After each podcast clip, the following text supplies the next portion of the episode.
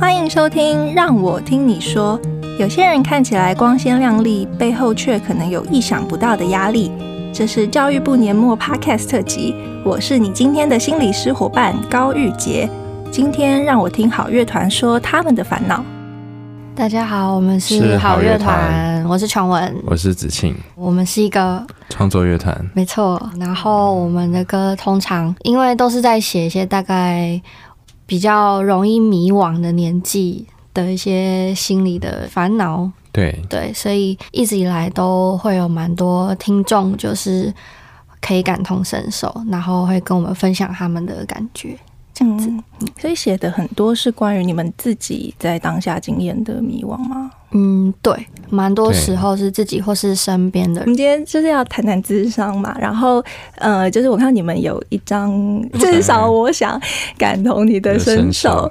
好，然后呃，就是我觉得这个跟智商的那种想要传递的那种同理的感觉是很像的，所以有点好奇，就是你们呃在发想这个名称的时候，或者在你们创作的时候，你们说你们也经历了很多呃，你们写的自己的迷惘。嗯，那呃，是不是呃，在做专辑呃或者 EP 这件事情的时候，就是其实有在希望传达这样的概念？其实我们在写的当下，不会特别的去想要赋予这首歌一个什么样的意义或是责任。嗯，但是因为其实我想，可能就是因为我们的。感受很多人也有共感，所以大家就会去跟我们分享这件事情。慢慢就会发现，嗯，有时候你的作品会让人有一种陪伴的感觉。它不一定能解决事情，但是它能够让听众觉得，哦，不是只有我这样。嗯，好，那呃，想问你，就是你们对于智商的想象是什么？呃，我自己其实觉得智商它比较像是一个。如果是以小时候的话，可能就是辅导室。小时候不会去想象这件事，可是当你越长越大的时候，会发现有越来越多事情是没有办法靠你自己的力量，或是靠身边的人的帮助去化解的，或是有时候可能没有办法启齿，就是呃，因为各种比如说人际或感情关系等等等，你需要一个第三方或是一个完全不认识。并且又有这方面专业的人可以给你一些建议，他可以帮助你去慢慢的找到那个源头，事发的源头，然后你才可以就是针对那个源头去，嗯，寻求一个最适合自己的方式。嗯，就你说到好像有一个。呃，当你有一个烦恼的时候，有一个安全的空间跟一个安全的人，因为有时候可能我们的烦恼涉及到身边的人，对对对，的时候我们没有办法真的跟他们讨论，好像有一个第三者，然后这个地方是安全的，让你可以去说自己的呃感觉跟经验。嗯，对，嗯，子清呢？比较像是借由问答的方式，或是对话的方式，然后去理出一个心理纠结的。部分就是有点像去，有点像梳头发，你你知道卡在一起，然后就慢慢把它梳开那种感觉，然后会慢慢知道说，哎、欸，到底哪里打结了？怎么打结？为什么打结？对我对我来说，我的想象是这样子。嗯嗯，就好像透过对话，可以对于一个原本比较呃模糊或者比较纠结的问题，可以理出一些新的东西。这样子。对对对。那。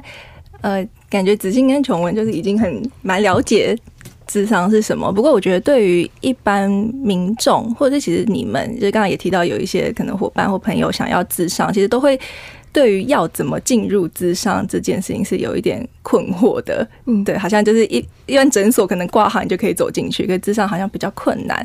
对，那呃，其实咨商呃要找到心理师的话，一般就是我们会联络。呃，可能比较近的，或是智商所，或你认识的呃比较信任的心理师，那呃他就会帮你预约一个时间。那我们一开始会进行一次的初谈，一开始都是呃我们会对于你们的可能家庭背景啊，或者目前的人际状况，或是身心的情况做一个比较整体的评估，在第一次晤谈的时候，然后也会简单的跟你们说一下智商大概是什么，然后会怎么做。都会做一个比较整体的评估，然后想说，如果要达成你们想要谈的目标，你们想要厘清的东西，它的困难度大概是多少？我们大概需要花几次的时间可以做到这件事情，然后有一个比较初步的评估。但后面他有可能会继续调整，对，然后会预设一个次数，然后跟你一起讨论说这件事情，呃，你觉得怎么样啊？这样次数是不是可以的？对，然后在之后我们才会开始进行比较正式的咨商。那真的进行咨商以后，呃，其实就是谈任何你想谈的事情都可以。好，然后今天我们就是会待会会进行一个小小的，就是你们可以呃提一些你们的小烦恼，对，或 者就是烦扰的事情，然后我会以心理师的呃身份来。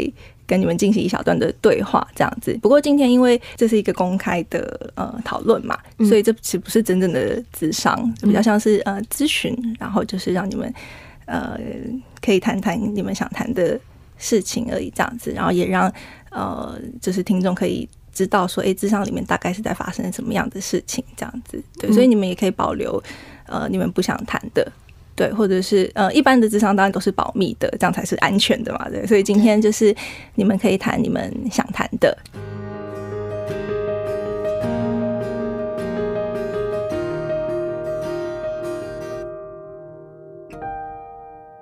好，那呃，我的子庆跟琼文都准备了一点自己的呃想要谈的事情嘛。好，子庆先开始哈。对，子庆，子庆，对，好。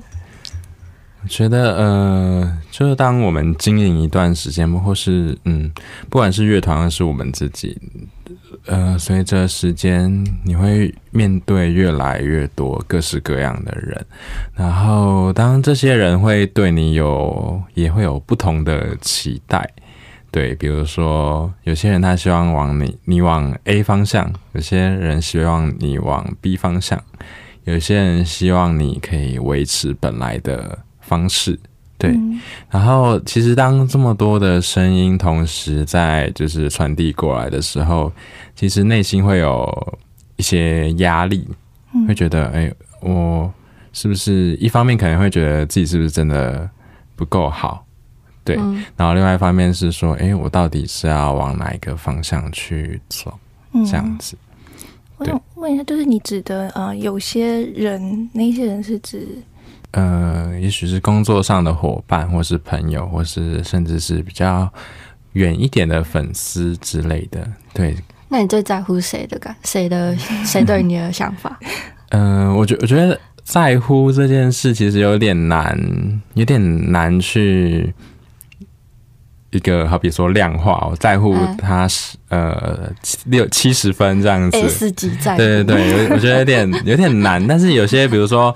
呃，你很敬重的前辈，然后跟你说，你就会觉得，嗯、呃，好像是哦，好像是，好像是哦，对，然后对，会有时候我会去，可能会后后来啦，我会去评估这样的意见的。可呃可参考价值程程度这样子，但但我也我我觉得我还在调整跟吸收这些意见啊。嗯嗯，你们彼此之间也会讨论这种嗯方向性的问题吗？会会，因为其实对我们来讲，如果是以意见或是期待的话，的确就是有分大众们、嗯、网友们跟比较同行的人们，跟、嗯、跟我们很近的人。然后我自己其实是最在乎跟我很近的人，嗯，如果是大众的期待，我其实比较不会去看那些留言呢。就是你会去看吗？偶尔会看一下。就我我其实没有到非常的在乎，但是其实我以前也会曾经有过，就是发现他们可能都在讨论我的身材的时候，嗯、对 对，但后来我自己就不太看了，就觉得好像。嗯，不会影响到我太多。嗯，对对，所以你好像会筛选，就是呃那一些意见的来源，然后你想要呃照顾到的是你觉得比较重要的人。对，因为其实我自己也经历过转心态转变，就觉得照顾好自己跟身边的好像是最重要的。嗯哼，对。那子庆，你会有这种想要问，就是这种排序吗？排序，我会有排序，但是我最。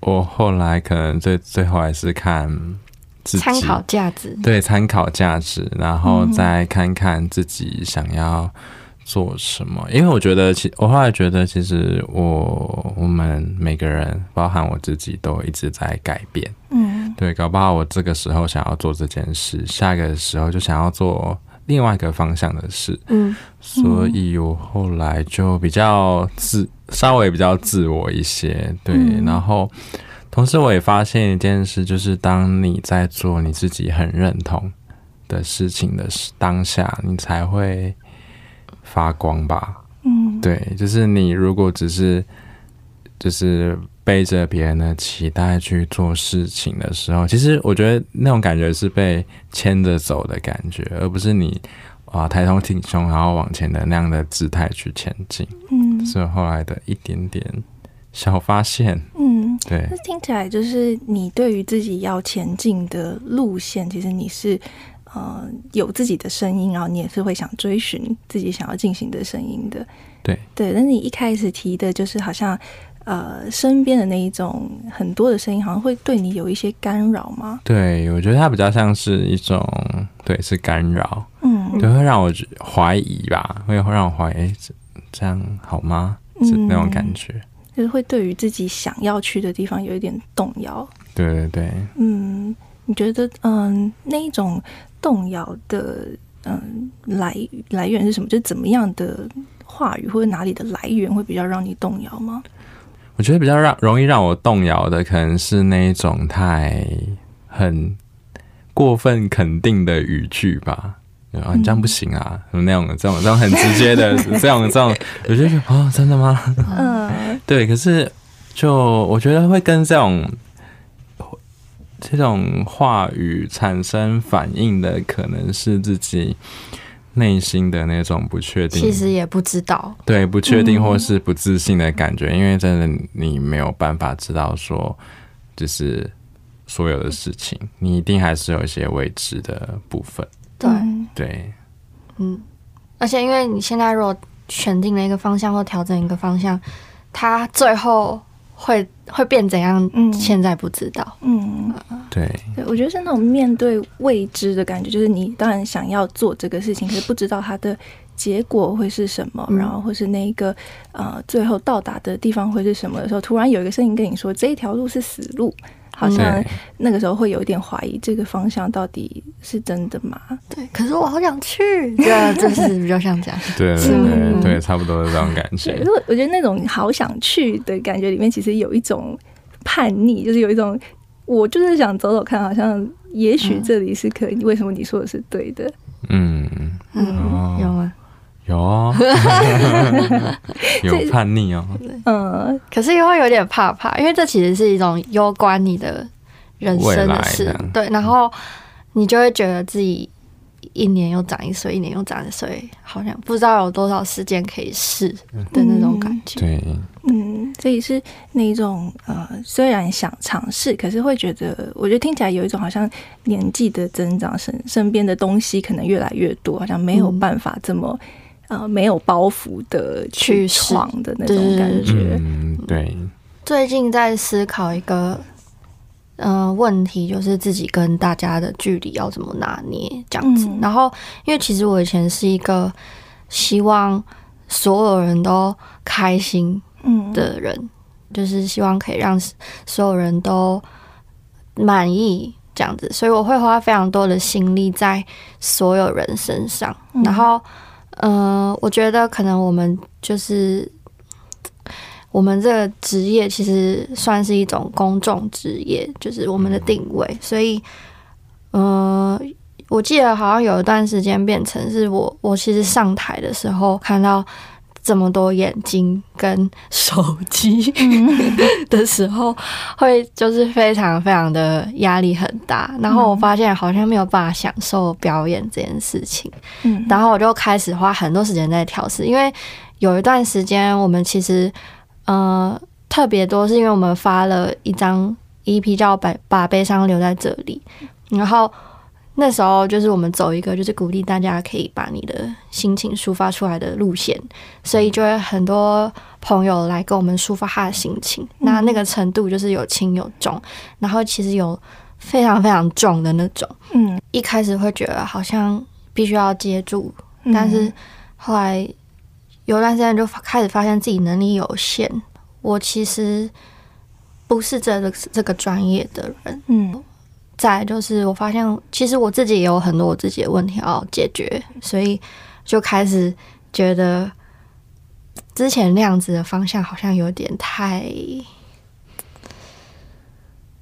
我找不到那个形容词，太就是给自己太放太太多大的压力对，放太多东西在自己身上了。嗯对，然后我就开始努力的调整，因为其实后来我们就会开始遇到，也会开始遇到一些，比如说在路上被遇到，然后很想要跟你拍照，对，对，嗯但是他可能没有非常的在乎你到底有没有想要被拍照，嗯。或是我被尾随，嗯。对，或是遇到一些网友，但是他其实比较像是骚扰这样子，嗯。对对对，我就开始觉得好像。哦，加上我自己一些生活经验，就会开始觉得我应该要把重心放在我自己，先把重心放在我自己身上，开始照顾我真正在乎的身边的人。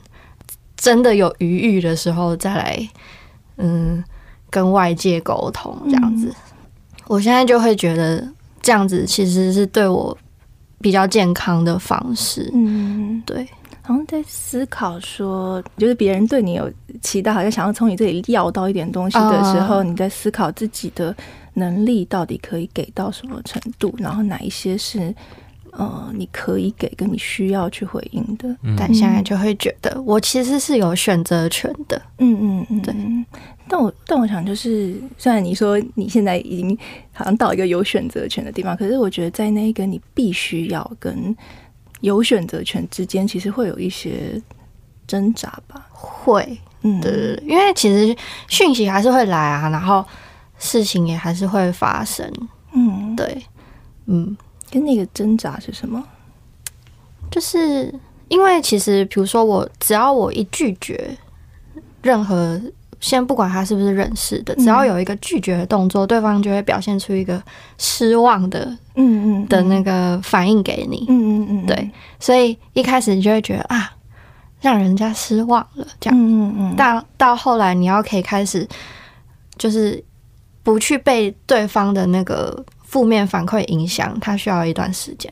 就后来我们其实有讨论，因为其实我们是一个。乐团，嗯、然后我们最擅长的是出作品，嗯，所以我们比较能做的就是用作品去回应大家的感受，嗯，但是我们实际我们两个人不不一定能真的去解决你的问题，嗯，对，因为第一个就是这不是我们的专业，再就是。我们能力有限，嗯，对，然后用音乐才是最适合我们的方式，嗯，这样子。我觉得这中间有个蛮重要的是，呃，去承认自己的限制，嗯，对，就是我觉得原本那种给好像有一种，嗯，我好像也可以回吧，就是，嗯，对，也也许也可以去帮忙你一点，可是好像看到自己的限制以后，好像回到了去意识到说自己可以做的范围是什么，跟自己呃最有能力做的范围是什么。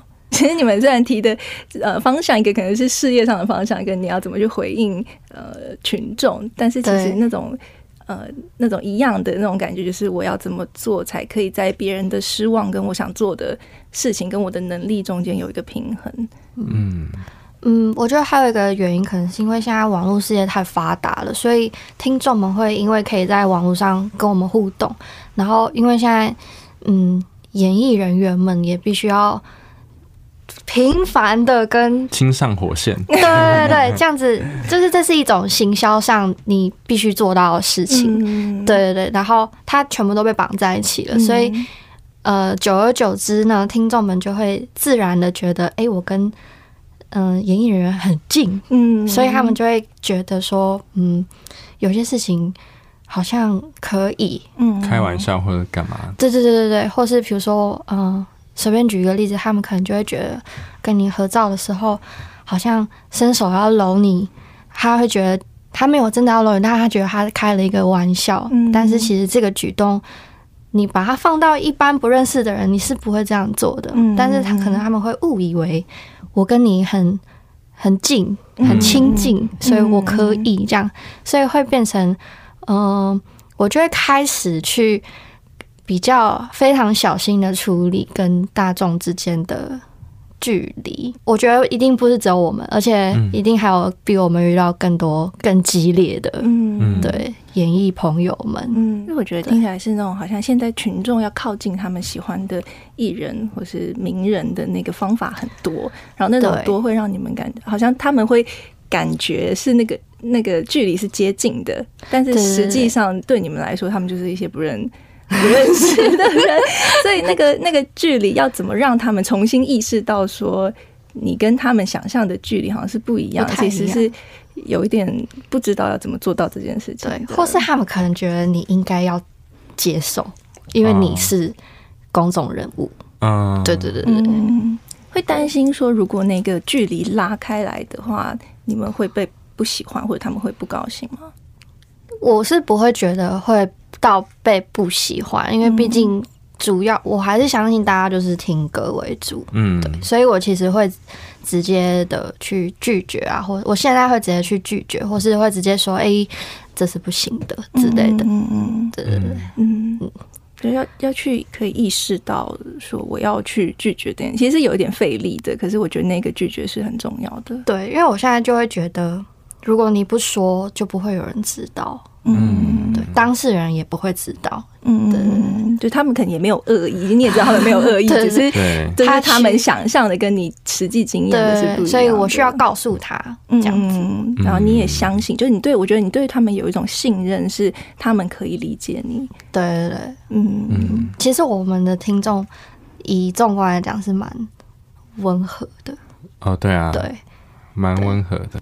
看他们的感觉，都在演出的时候、嗯、看他们，他们也不太是那种，就我们的观众不太会喊 uncle，他们就是连喊 uncle 都会有点不好意思的这种，很内敛，对，很内敛，对对对。然后就是有时候也会觉得说，哦，他们这样子性格的人，然后鼓起勇气跑过来问你说可不可以合照，这件事情就觉得。嗯他们也是鼓起很大勇气，也是很努力的这样子那种感觉。嗯，就其实也在试着在你们的位置去理解他们的想法跟行为，但也希望他们可以理解你们的感觉跟希望的距离。所以我刚才说的是一些比较极端的例子。其实我在思考说，因为刚刚有一个问题说，会不会就是担心让他们失望这件事？然后我觉得。我觉得这应该是很多人曾经的问题或是课题，然后到底为什么我们会害怕或是让人失望？但我觉得这个问题是有趣的啦，就是我觉得好像是可以思考的，嗯，讲出来，对，嗯，然后那个每个人害怕失望的对象什么肯定是不一样的，对啊，一定。我之前有想过这样的问题，就是抽丝剥茧去理清之后，我觉得好像是会觉得有些人他可能会觉得自己需要多做一些事情，然后去让别人开心。那他背后可能是觉得自己这样。自己低人家一截，所以需要多做一些事情，我们才会，呃，才会让别人喜欢他这样子。嗯、对，那是就是有时候我会想到这样的事情的。嗯嗯，而且你在说好像是一种呃自己心里的一种缺乏，然后那种缺乏好像必须要由别人来补进来。就是、我做了什么，然后这个人他的回应是让我觉得，呃，他好像有看到。嗯，然后有满意，然后那样才会感觉自己是呃做得好或者比较充实的。嗯，所以相对的，假设对方没有反应的时候，你可能就会觉得。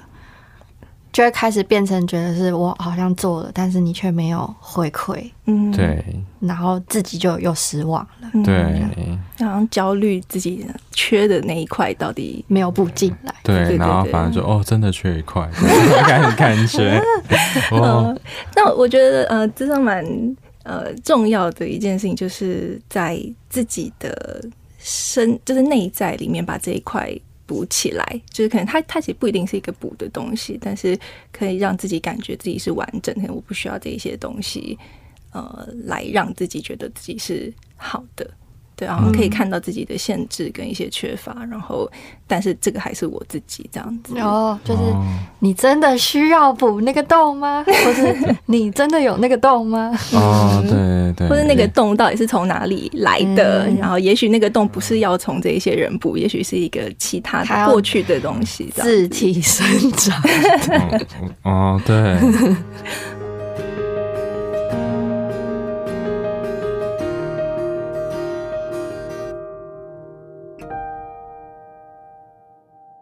我们进行了一小段小小的咨询对谈演练，那这边想请好乐团跟听众分享一下这个体验过程中的想法跟感觉。我觉得比较像是一个可能自己一直本来都是在一个自己的回圈里面，因为你没有寻求过其他的想法，或者是没有发现有其他的选择，所以比较像是把那个回圈切开，然后摊开来看有什么。